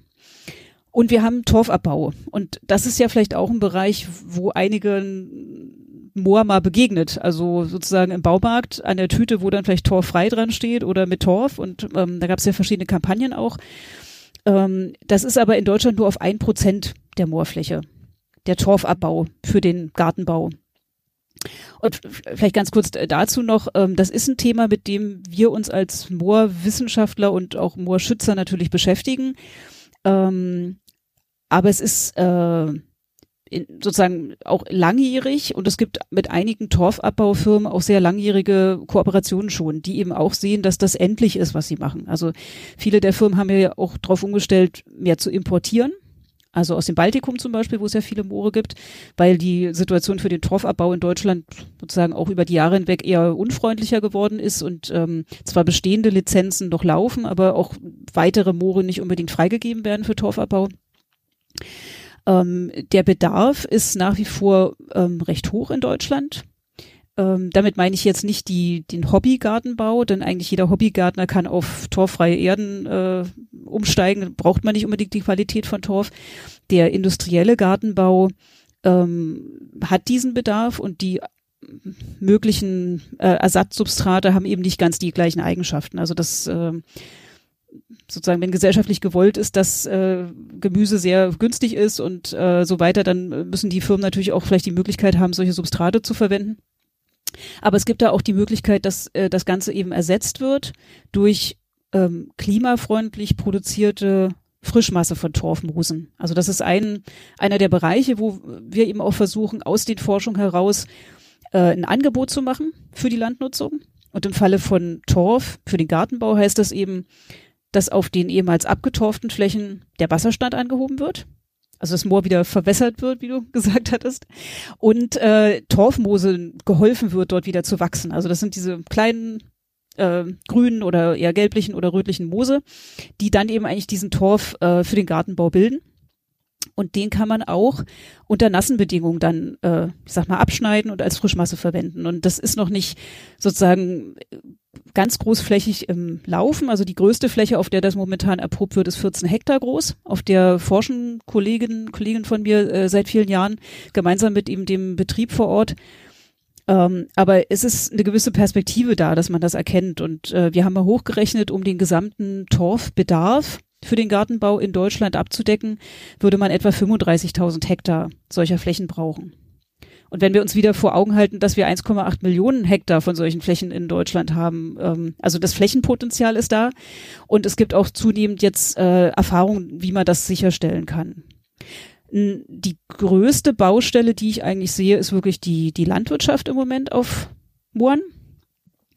Und da möchte ich auch ganz deutlich sagen, da ist auch ein Stück weit jeder von uns auch irgendwie mit, mit gemeint. Ähm, wir dürfen die Landwirte, die auf solchen Flächen jetzt ackern oder eben Tiere halten oder Heu machen, nicht mit dem Problem alleine lassen. Denn dass diese Flächen zu solchen so entwässert worden sind, das äh, ist eine gesellschaftliche Entscheidung früher mal gewesen. Also die ganzen großen Entwässerungen sind nicht unbedingt von Einzelpersonen gemacht worden auf ihrer eigenen kleinen Fläche, sondern es ging ja immer um große Gebiete, wo dann entsprechend große Gräben gezogen wurden, Pumpwerke gebaut wurden, Deich gebaut wurden. Das ist von äh, sozusagen gesellschaftlich gewollt worden. Und jetzt haben die Betriebe ein Stück weit eben den schwarzen Peter, dass sie jetzt auf solchen Flächen sitzen. Und ähm, ich habe viele Gespräche in den letzten Monaten geführt mit Landwirten auf solchen Flächen. Und da gibt es welche, die ganz klar sagen, ja, ihre Enkel demonstrieren jetzt auch mit Fridays for Future und sie wollen nicht, dass sie mal als Verbrecher angesehen werden. Aber sie haben jetzt einfach investiert, sie haben eine Biogasanlage gebaut, sie brauchen diesen Mais von dem entwässerten Moor. Sie wissen jetzt auch, dass das äh, zum Beispiel im Schnitt 37 Tonnen CO2 pro Hektar und Jahr freisetzt dieser Acker, den sie haben. Äh, wenn man das umrechnet, das sind, äh, haben das mal ausgerechnet, 185.000 Kilometer mit einem Pkw, die man fährt. Es ist eigentlich unvorstellbar, was aus so einem Hektar äh, Boden da, da entsprechend rauskommt. Aber sie sind jetzt betrieblich daran gebunden und äh, aus eigener Kraft ist das äh, kaum zu machen, dann komplett umzustellen, weil das heißt eben, sie müssen eigentlich betrieblich wirklich auf andere Produkte umstellen. Also wir haben mittlerweile eigentlich ganz gute Beispiele und auch Ideen, was man auf nassen Mooren produzieren kann. Aber äh, das führt bei den meisten Betrieben dazu, dass sie eben wirklich grundsätzlich was umstellen müssen. Und ähm, das ist, äh, ja, wenn das Geld eh schon knapp ist, äh, schwierig. Was kann man auf ähm, anderen Flächen als den konventionellen sozusagen ähm, erzeugen?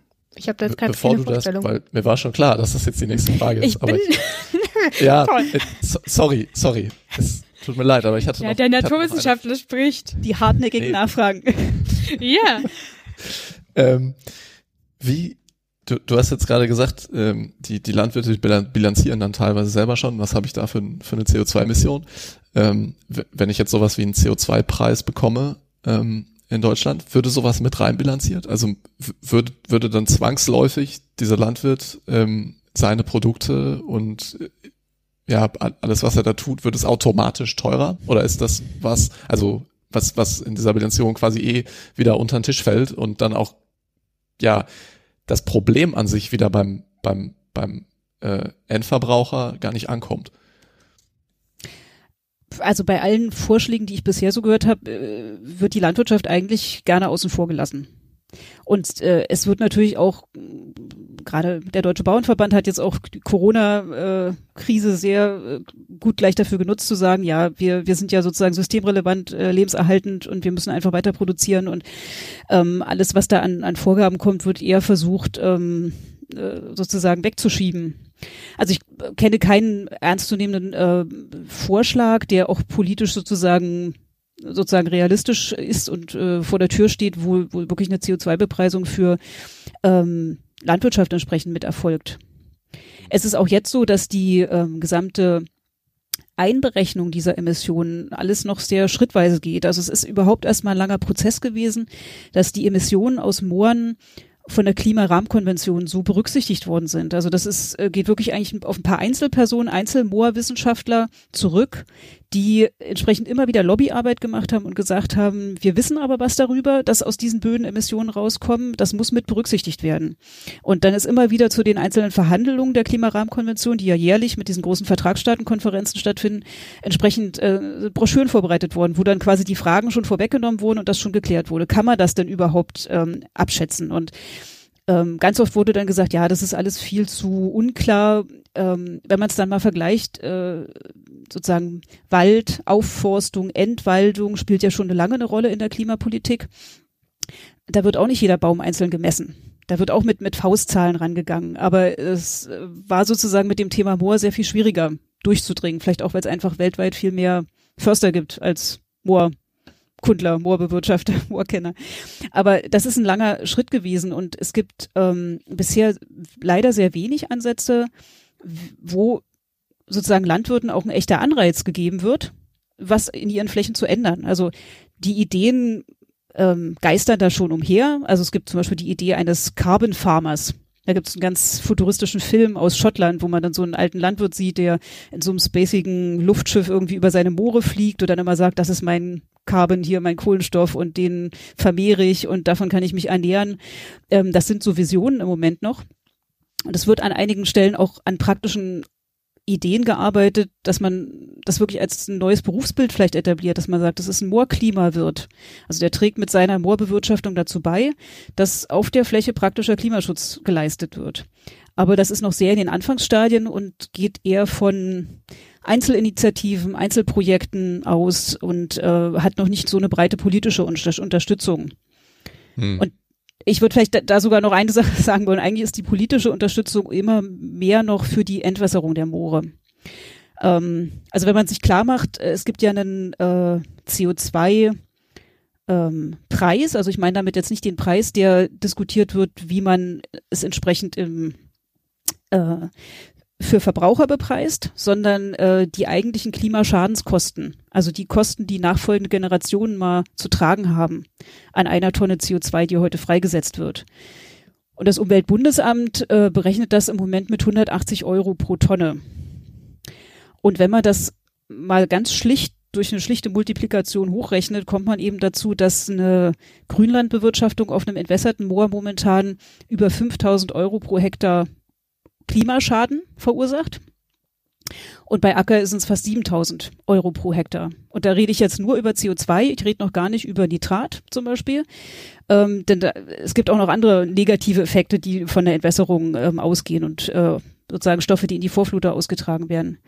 Und äh, diese Bewirtschaftung wird im Moment noch äh, sozusagen mit EU-Agrarförderung eigentlich gefördert. Also die entwässerten Moorflächen sind äh, in den allermeisten Fällen in der Agrarförderung eingeschlossen. Das heißt, sie kriegen diese sogenannten Direktzahlungen. Ähm, das kriegt ja eigentlich jeder Landwirt, der innerhalb der EU wirtschaftet. Das sind in Deutschland so knapp 300 Euro pro Hektar, die man erstmal nur dafür bekommt, dass die Fläche bewirtschaftet wird und man eine sogenannte Mindestbewirtschaftung durchführt. Und das wird eigentlich bei den entwässerten Mooren äh, überall gezahlt. Und bei wiedervernässten Mooren, wo wir eben auch einzelne Landwirte haben, die versuchen, die dann trotzdem zu bewirtschaften, gibt es keinerlei Rechtssicherheit, dass die entsprechend auch so gefördert werden. Und das ist so ein Knackpunkt, wo wir uns jetzt gerade befinden, wo wir hoffen, dass mit der nächsten Agrarförderperiode, die jetzt in nächster Zeit, wenn sich nicht alles äh, immer weiter verzögert, ähm, dann losgehen wird, dass da die Weichenstellung durch die Europäische Union etwas anders erfolgt. Wenn das ist eben eine Sache, die vor allem auf der Ebene geregelt wird. Und ähm, dann verbessern sich eben auch Rahmenbedingungen für Landwirte, die eben auch sehen, dass sie eigentlich in der Bewirtschaftung was ändern wollen, aber wo momentan eigentlich aus finanzieller Sicht alle Zeichen darauf stehen, es besser so weiterzumachen, wie es bisher war. Und weitermachen ist ja in der Regel auch eigentlich immer einfacher als was ändern. Mhm. Bevor ich da jetzt gerade so reingegrätscht bin, ähm, wir waren ja eigentlich auf dem Weg ein bisschen von dieser, von, von dieser konfrontativen Geschichte weg, ne? Also quasi gegen die Landwirtschaft. Ähm, und äh, mehr in Richtung, okay, was, was kann da an Kooperation stattfinden? Ähm, bei ja, den Torfstechern hast du es schon beschrieben, dass man da ja quasi so, so kleine in, in ausgestochenen Mooren äh, so Moorreaktoren sich quasi aufbauen kann, um wieder für die Landwirtschaft ganz dediziert ähm, irgendwie ja Torf oder zumindest was Torfähnliches zu produzieren. Ähm, und Josephine hat ja auch gerade in diese, in diese Richtung angefangen zu fragen. Ne? Ähm, was, was habe ich denn jetzt konstruktiv für, für Möglichkeiten, ähm, hm. Landwirtschaft ja in, in vereinbar, vereinbar mit Mooren zu machen? Genau. Ähm, also da gibt es so ein ganzes breites Spektrum äh, von Beispielen.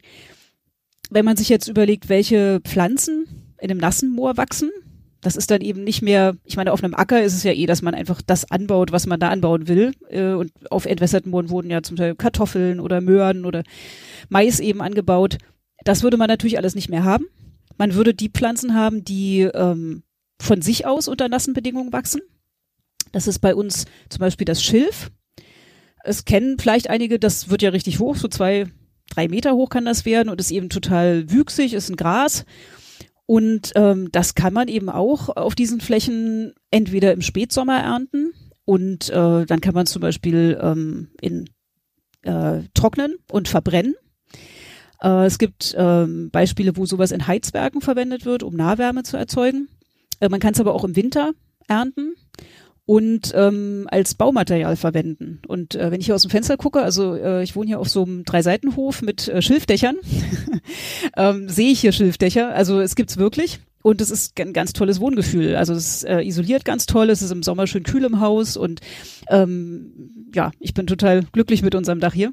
Ähm, sieht auch schön aus und ist eben auch äh, ähnlich haltbar wie, ähm, wenn man es gut, gut verlegt, gut beachtet, einiges, ähm, wie andere Dächer. Ähm, es gibt eine andere Art von solchen äh, nassen Mooren, Rohrkolben. Der hat diese braunen Bürsten so obendrauf, kennen vielleicht auch einige. Ähm, die, viele dieser Pflanzen haben ganz große Zellen in ihren, vor allem in ihren Wurzeln, weil sie eben in, im Wasser stehen. Und ähm, das macht sie sehr geeignet dafür, als Isolationsmaterial verwendet zu werden. Also aufgrund dieser großen Zellen ähm, kann der Rohrkolben ganz toll als Isolation verwendet werden. Es gibt Firmen, die sich darauf spezialisiert haben, ähm, sowas zu produzieren. Und äh, zum Teil wird äh, Rohrkolben von sehr weit weg sogar importiert, um daraus Baumaterialien zu machen, weil wir gar nicht die, die Mengen bei uns in Deutschland momentan haben. Ähnlich beim Dachschilf. Also wir haben äh, nur etwa 15 Prozent der Nachfrage nach diesem Baumaterial. Das ist ja vor allem in den norddeutschen Bundesländern, wo es eben diese Reddächer, Rohrdächer gibt.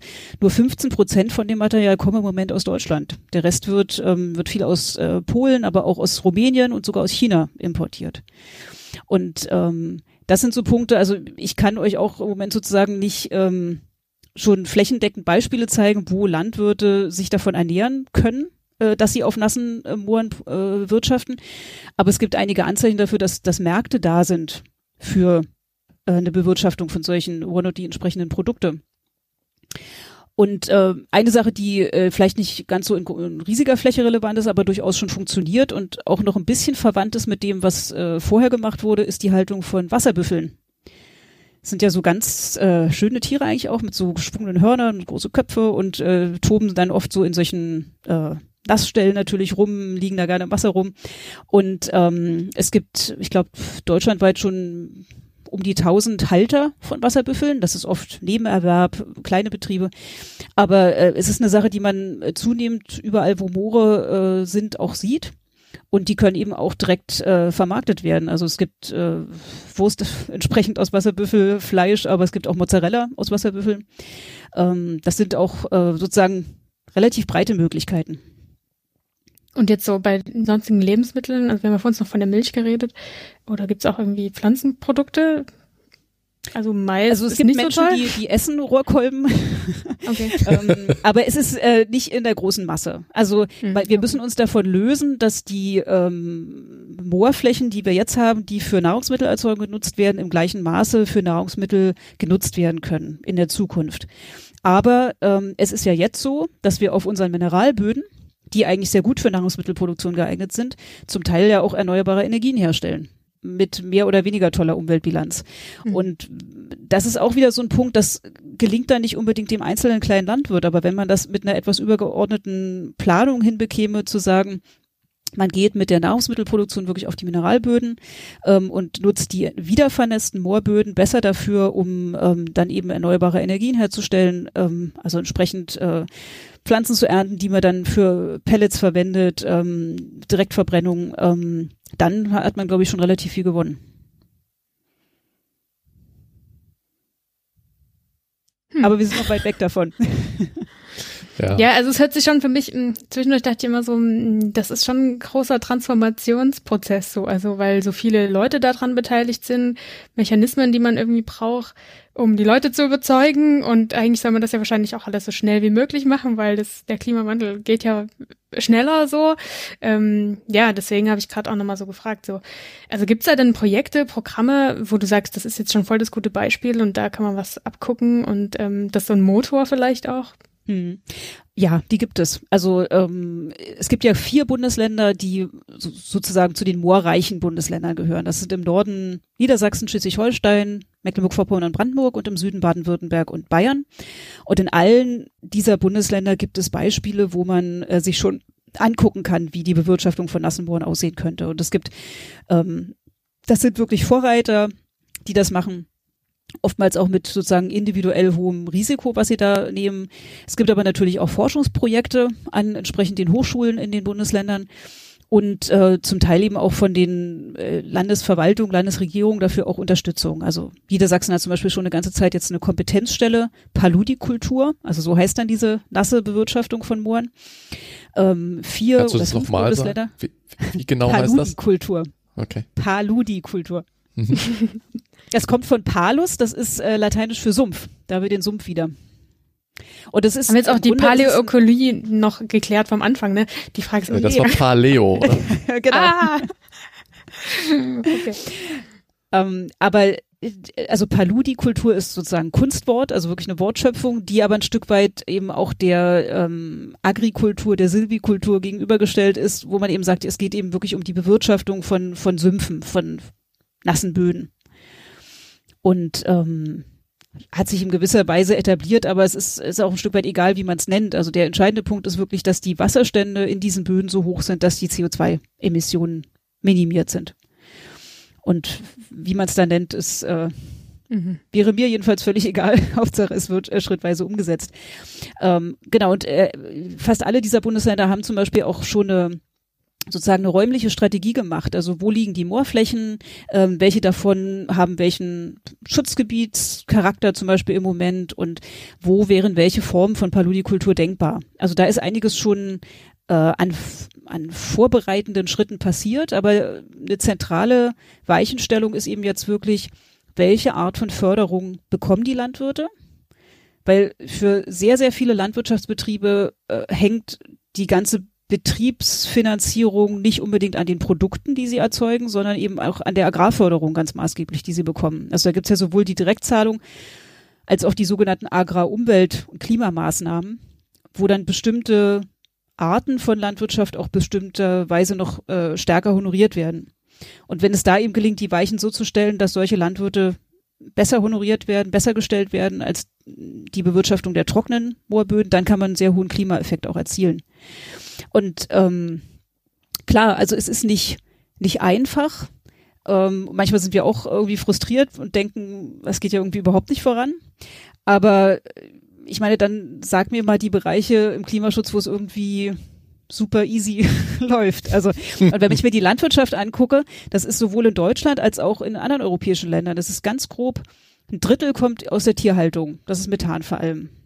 Klar haben wir im Moment gerade bei jüngeren Leuten eine Ernährungsumstellung und es gibt viel mehr, die auf Fleisch eigentlich verzichten. Aber es wird nach wie vor wahnsinnig, wahnsinnig viel Fleisch, glaube ich, gekauft und konsumiert. Äh, ein anderes Drittel ist ungefähr ähm, ist der Bereich Düngemittel. Also wir können in der Form auch nicht äh, weiter Landwirtschaft betreiben, mir komplett irgendwie die Nutzung von Düngemitteln einstellen. Und der dritte, das dritte Drittel sind dann die Moorböden. Und da haben wir wenigstens Ideen, wie die Alternative aussehen kann. Ja, und was produziert sagen, werden kann. Genau, es gibt viele, viele Chancen und irgendwie, also gerade als du das mit den Baumaterialien gesagt hast, ist natürlich diese ähm, lokaler zu produzieren, vielleicht auch irgendwie, also genau diese ganze Nachhaltigkeit, die in diesen Produkten dann auch noch drin steckt, das hörte sich sehr, sehr gut an. Ne? Ähm, trotzdem dachte ich halt, naja, eben äh, Landwirte davon zu überzeugen, ähm, da zu wechseln, benötigt halt Support. Genau, und Ja, wenn dann die finanziellen definitiv. Anreize offensichtlich noch ein bisschen falsch oder zumindest irgendwie Genau. widersprüchlich scheinen, dann ist das natürlich ein Problem, ja. Ähm, Ja, aber, was einfach auch macht die? Gesell Gesellschaft mehr davon hat, sozusagen, wenn, wenn die Landwirte eben auf sozusagen bereit wären, mitzugehen und, und das mit den nassen Flächen auszuprobieren und dann auch beizubehalten. Denn ein Aspekt sind eben die Treibhausgasemissionen. Eine andere Sache hatte ich schon kurz angesprochen. Die entwässerten Moore führen zu hohen Nitratausträgen. Also die ganze Wasserqualität hängt auch an, an dem Zustand der Moore dran. Also Moore werden auch Filter in der Landschaft genannt, weil sie ganz oft zwischen dem höher liegenden Land und den Flüssen liegen und sozusagen rausfiltern, was da äh, durchgeht.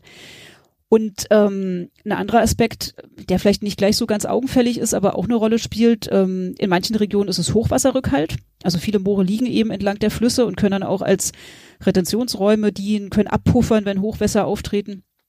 Und ähm, Moore kühlen die Landschaft. Also dadurch, dass sie sozusagen äh, diese Senkenfunktion auch im gewissen Sinne haben, ähm, zumindest in einem gewissen Umfeld um ein Moor, äh, können sie eben auch eine kühlende äh, Funktion in der Landschaft haben. Und eine Sache, über die wir noch gar nicht gesprochen haben, aber die, die ähnlich relevant ist eigentlich wie, wie alle äh, Probleme, die wir jetzt mit der ähm, Klimaerwärmung zu tun haben, ist eben auch Biodiversität. Also wir haben ganz äh, spezifische Tiere und Pflanzen, die nur in Mooren vorkommen. Ähm, von denen haben wir viele eben schon fast ganz verloren in Deutschland. Also meine Doktorarbeit habe ich damals über einen Moorvogel gemacht, der nur in Mooren brütet und äh, in Deutschland quasi ausgestorben ist. Also es ist eine Singvogelart, die bis vor einigen Jahren auch noch in Deutschland mehr vorkam und im Moment so äh, am Verschwinden ist. Und das äh, ist eigentlich total traurig. Ähm, Welcher Vogel ist das? Das ist der Seggenrohrsänger. Der heißt sogar nach Seggen, also das sind auch so Pflanzen, die in nassen Mooren wachsen und ist eben ähnlich. Es gibt Schilfrohrsänger, Drosselrohrsänger, Teichrohrsänger, Sumpfrohrsänger, Binsenrohrsänger. ähm, ist einer von, von einer größeren Gruppe von kleinen braunen Singvögeln, die eben ganz auf Moore spezialisiert ist. Und ähm, von denen hatten wir früher mal sehr viele in Deutschland. Und mit der Zerstörung der Moore ist eben auch der Vogel fast verschwunden. Und ähm, das sieht man ganz gut daran, dass weiter östlich von Deutschland, also in Polen, aber auch in Weißrussland, in der Ukraine, äh, diese Moore noch in einem besseren Zustand sind und da kommt die Vogelart eben auch noch ähm, in größerer Zahl vor. Und hier haben wir eben historische Nachweise. Also wir finden eben noch in den Sammlungen von Museen beispielsweise, dass, dass die Art früher hier vorgekommen ist. Ja, ähm, ich bin jetzt schon sowieso schon total begeistert von Mooren. Ich frage mich jetzt halt, was kann ich jetzt als ähm, Verbraucherin äh, tun, um das, ja, dass das passiert, was wir jetzt ja gerade äh, besprochen haben? Ja, die Frage habe ich mir auch vor unserem Gespräch heute gestellt. Und ähm, für manche Leute ist es, glaube ich, wirklich relativ weit weg, sich persönlich konkret für Moore einzusetzen.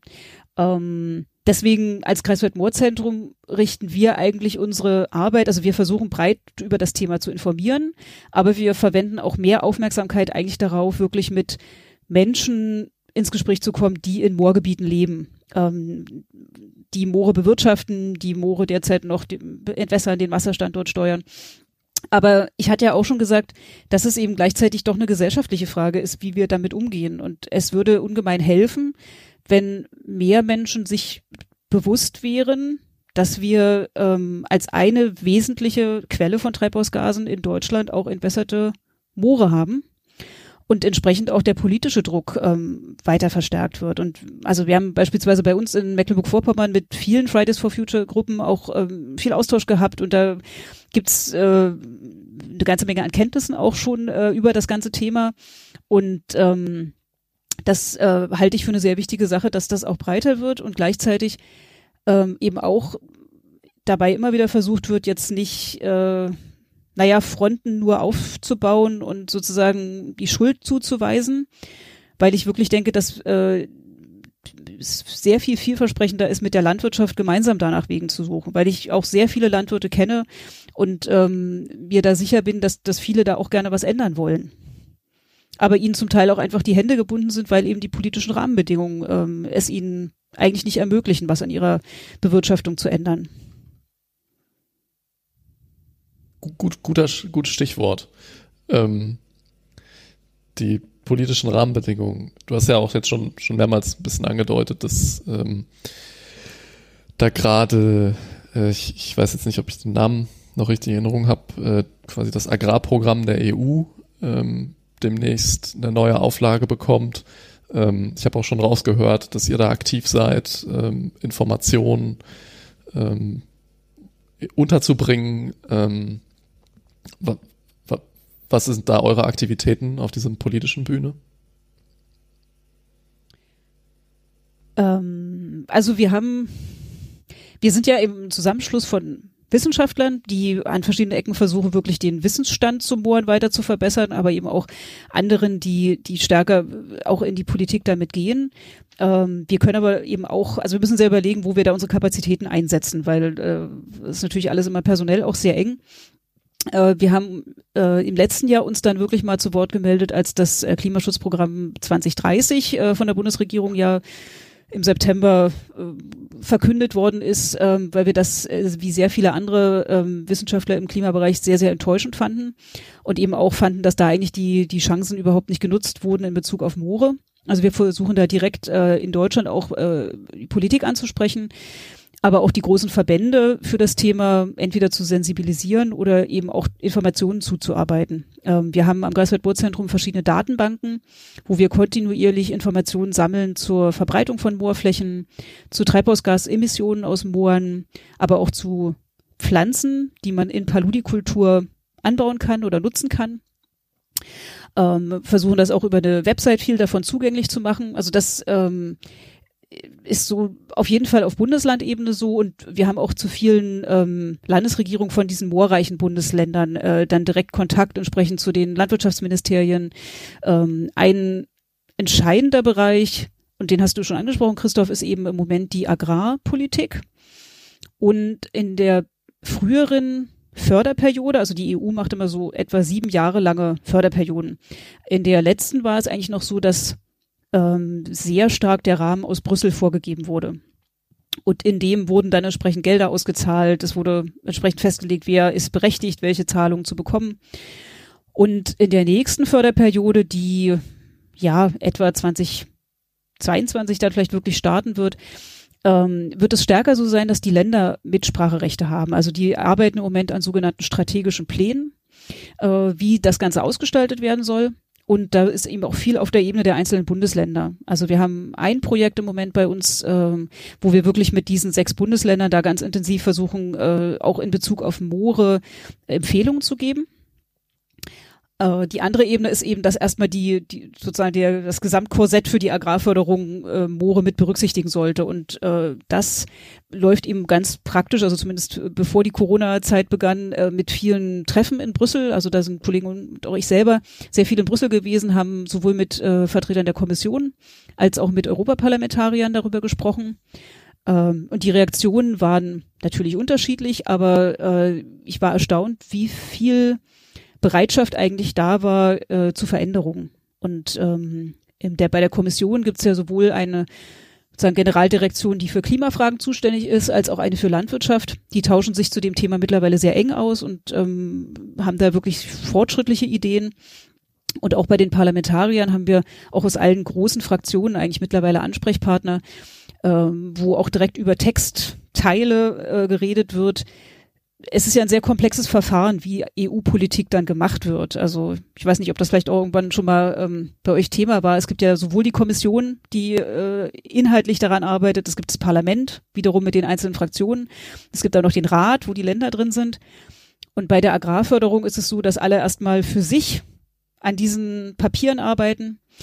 Und am Ende kommen sie alle zusammen im sogenannten Trilog und dann wird das alles nochmal miteinander verhandelt. Und dann gibt's am Ende irgendein Endergebnis. Und äh, das ist ein sehr langer Prozess, wo wir auch immer wieder am Lernen sind, äh, was sind die richtigen Momente, wem welches Wissen zu übergeben, sage ich mal. Und das ist auch ein Punkt, wo wir als Wissenschaftler ganz klar natürlich merken, äh, dass dieses Wissen in die Politik kommt. Dafür reicht es nicht, ich sag mal, in kurzen, einfachen Sätzen über das eigene Thema zu sprechen, sondern wenn das nicht zum richtigen Zeitpunkt an die richtige Person ist, dann verpufft es völlig. Ist völlig nutzlos eigentlich. Und dieser Lernprozess, äh, wie politische Prozesse ablaufen, da sind wir im Grunde noch mittendrin. Aber wir glauben, dass wir eigentlich so einigermaßen gut dabei sind äh, und versuchen da dran zu bleiben. Und die vielleicht ja, zentralen Punkte in der Agrarförderung sind natürlich, dass zum einen die nassen Moorflächen, die weiter landwirtschaftlich genutzt werden, gefördert werden. Also, dass sie genauso gefördert werden wie die Entwässerten, nicht diskriminiert werden, äh, möglichst noch besser gefördert werden. Und dass für die anderen Betriebe, die auf entwässerten Moorflächen äh, tätig sind, dass, äh, dass da Ausstiegspläne erarbeitet werden. Also dass man die Betriebe wirklich berät und unterstützt, dass die zum Beispiel über diese Periode von sieben Jahren dann Zeit haben, betrieblich umzustellen in der Bewirtschaftung. Also es, es wird keiner kurzfristig leisten können, es gibt auch manche, die sagen, ach, die jetzige Generation Landwirte macht das eh nicht mehr. Das machen, wenn dann die Kinder von denen, die irgendwie geistig dann so weit sind zu sagen, für sie ist es auch okay, auf einem nassen Moor zu wirtschaften. Aber dafür müssen einfach Schritte unternommen werden und dafür muss, müssen die Betriebe unterstützt werden. Und äh, eine Sache, die wir vielleicht in Deutschland manchmal vergessen, aber die in anderen Ländern noch relevant ist, äh, dass nicht Moore, die im Moment noch gar nicht stark entwässert sind, überhaupt erst entwässert werden.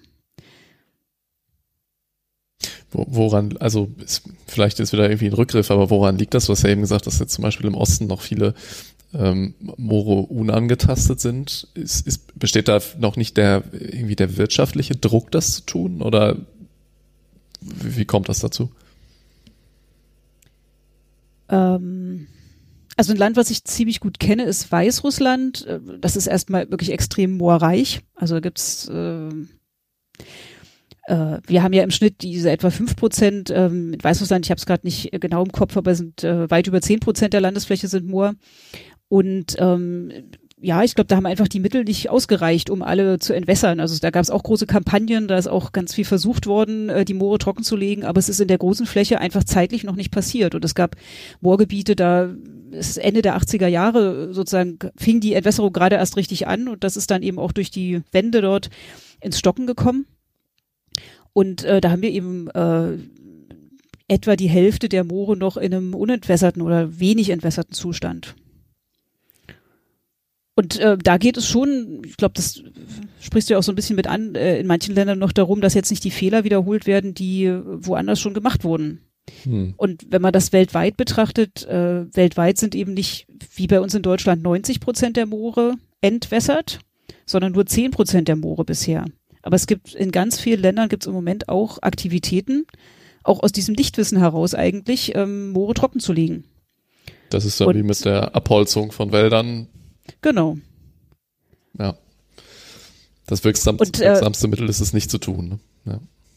Genau, genau. Und wenn, äh, wenn man eben sich überlegt, dass die, die, das zunimmt und dass mehr Moore entwässert werden, also es gab vor einer Weile von einem äh, Schweizer Autor eine Hochrechnung, ähm, die publiziert wurde, dass dann eben äh, ein Großteil, also das rangierte zwischen 12 und 40 Prozent des verbleibenden Treibhausgasbudgets, was wir insgesamt haben, um das 1,5 Grad Ziel oder 2 Grad Ziel zu erreichen, kompensiert werden könnte durch zusätzliche Entwässerung von Mooren und Fortsetzung der Emissionen, die wir im Moment von Mooren haben. Also das sozusagen äh, das Potenzial, dass da noch viel mehr Klimaschaden entstehen kann, ist enorm weil wir eben ja, also weltweit haben wir, gibt sehr unterschiedliche Schätzungen, aber ähm, eine ganz grobe Schätzung ist 500 Gigatonnen Kohlenstoff in Moorböden liegen. Und das ist doppelt so viel wie die Biomasse aller Wälder der Welt. Hm. Und äh, da gibt es so ein ganz einfaches Bild, was ich ganz schön finde. Ähm, Hans Josten, der ja auch am Anfang des Podcasts, glaube ich, durchs, äh, durchs Moor läuft, ähm, der hat das mal so vereinfacht ausgedrückt und gesagt, naja, durch einen Wald, selbst wenn er noch so dicht ist, also ein sehr dichter tropischer Regenwald, man kann immer noch, wenn es vielleicht auch ein bisschen schwierig ist, durchlaufen. Durch einen Moorboden kann man nicht durchlaufen. Das ist einfach dick gelagerter Kohlenstoff. Was würdest du denn sagen, ähm, um ja, diesen ganzen, also die, die Lobbyarbeit für dieses Thema voranzubringen. Was ist denn die Rolle von den Scientists for Future da? Ähm, naja, ich kenne sozusagen auch einige äh, aus dem Moorbereich, die da aktiv äh, mit sind. Und ich meine, erstmal finde ich es äh, ein sehr wichtiges Forum, überhaupt mit anderen Wissenschaftlern, die eben auch sozusagen die Sorge um das Klima und um dieses Thema umtreibt, im Austausch zu sein. Und ähm, dann halte ich es für eine ja, wesentliche Sache, dass eben auch darauf aufmerksam gemacht wird, dass wir hier eine große Baustelle, auch eine gesellschaftliche Baustelle haben, die ähm, nicht so viel Beachtung findet, wie sie eigentlich finden müsste. Insofern habe ich mich auch sehr gefreut, dass ihr diesen Podcast äh, zu dem Thema geplant habt. Äh, denn das nach wie vor ist es ja auch nicht ähm, böswillige Ignoranz unbedingt, sondern es ist einfach ähm, das Wissen dazu noch nicht so weit verbreitet. Weil eben ich glaube, es hat schon was auch mit dem Sprachlichen zu tun. Viele der Moore bei uns werden einfach gar nicht mehr Moore genannt, sondern man sieht eben darin einen Acker oder man sieht ein Grünland mit Kühen drauf oder man sieht eine, ja, bei einer Torfabbaufirma sieht man es vielleicht am ehesten noch, dass der Torf da aus dem Boden geholt wird. Aber bei diesen landwirtschaftlich genutzten Flächen nimmt man es eigentlich kaum noch wahr. Und ähm, oftmals im Sprachgebrauch werden diese Flächen auch gar nicht mehr Moor genannt, sondern irgendwas anderes. Und mhm. äh, darum geht es uns eben auch ein bisschen, dass man das äh, im, im Verständnis wieder gerade rückt. Und ähm, da ist es, ja, da ist jeder wichtig, der dazu beiträgt. Habt ihr eine Moor-Karte? Kann ich da, kann ich irgendwie auf eine Website gehen und, und gucken, wo hier das nächste Moor ist? Ja, wir haben gerade letzte Woche in unserer Schriftenreihe ein, äh, die Karte der organischen Böden äh, Deutschlands äh, publiziert und da gibt es auch eine Shape-Datei, also die man in so einem geografischen Informationssystem reinladen kann, wo man sich das genau dann angucken kann, wo die Flächen entsprechend sind. Und wir haben auch 2017 ähm, die europäische Moorkarte zusammengetragen. Da haben wir mit Autoren aus allen europäischen Ländern so eine Karte zusammengestellt. Also wenn man ein bisschen sucht, findet man das eigentlich, äh, sowohl die Karte als auch äh, das nächstgelegene Moor. Okay, da habe ich, hab ich ja schon was zu tun. Dann müssen wir, wir mal hier alle, was wir planen als ja, nächstes. Mal das nächste Moor suchen. Ähm, ja, ich glaube, wir haben einen weiten Bogen gespannt. Ne? Haben, haben, haben wir über alles geredet? Macht das Greifswald Moorzentrum? Macht ihr an der Uni Greifswald? Machst du? Macht ihr noch andere Sachen, die wir, die wir zumindest vielleicht noch kurz mal erwähnen sollten? Ja, wir machen natürlich auch viele äh, schöne Sachen. Äh, also vielleicht doch das Stichwort Paläoökologie noch mal ganz kurz, weil das nicht so ausführlich äh, besprochen wurde.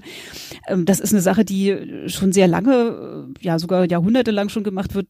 Moore sind eben Archive in der Landschaft. Also wir haben wenig andere Möglichkeiten. Es gibt noch diese Eiskerne zum Beispiel, wo man sich ja auch ganz langfristig so die CO2-Mengen in, in, in der Luft angucken kann. Aber ähm, in Mooren ist eben wirklich das, das Wissen über die, die früheren Landschaften gespeichert, weil eben einerseits die Pflanzen, die da gewachsen sind, ihre Teile in dem Torf ja gelassen haben. Und was noch interessanter ist, es gibt diese Pollenkörner. Also jeder, der Heuschnupfen hat, weiß ungefähr, was ein Pollenkorn ist.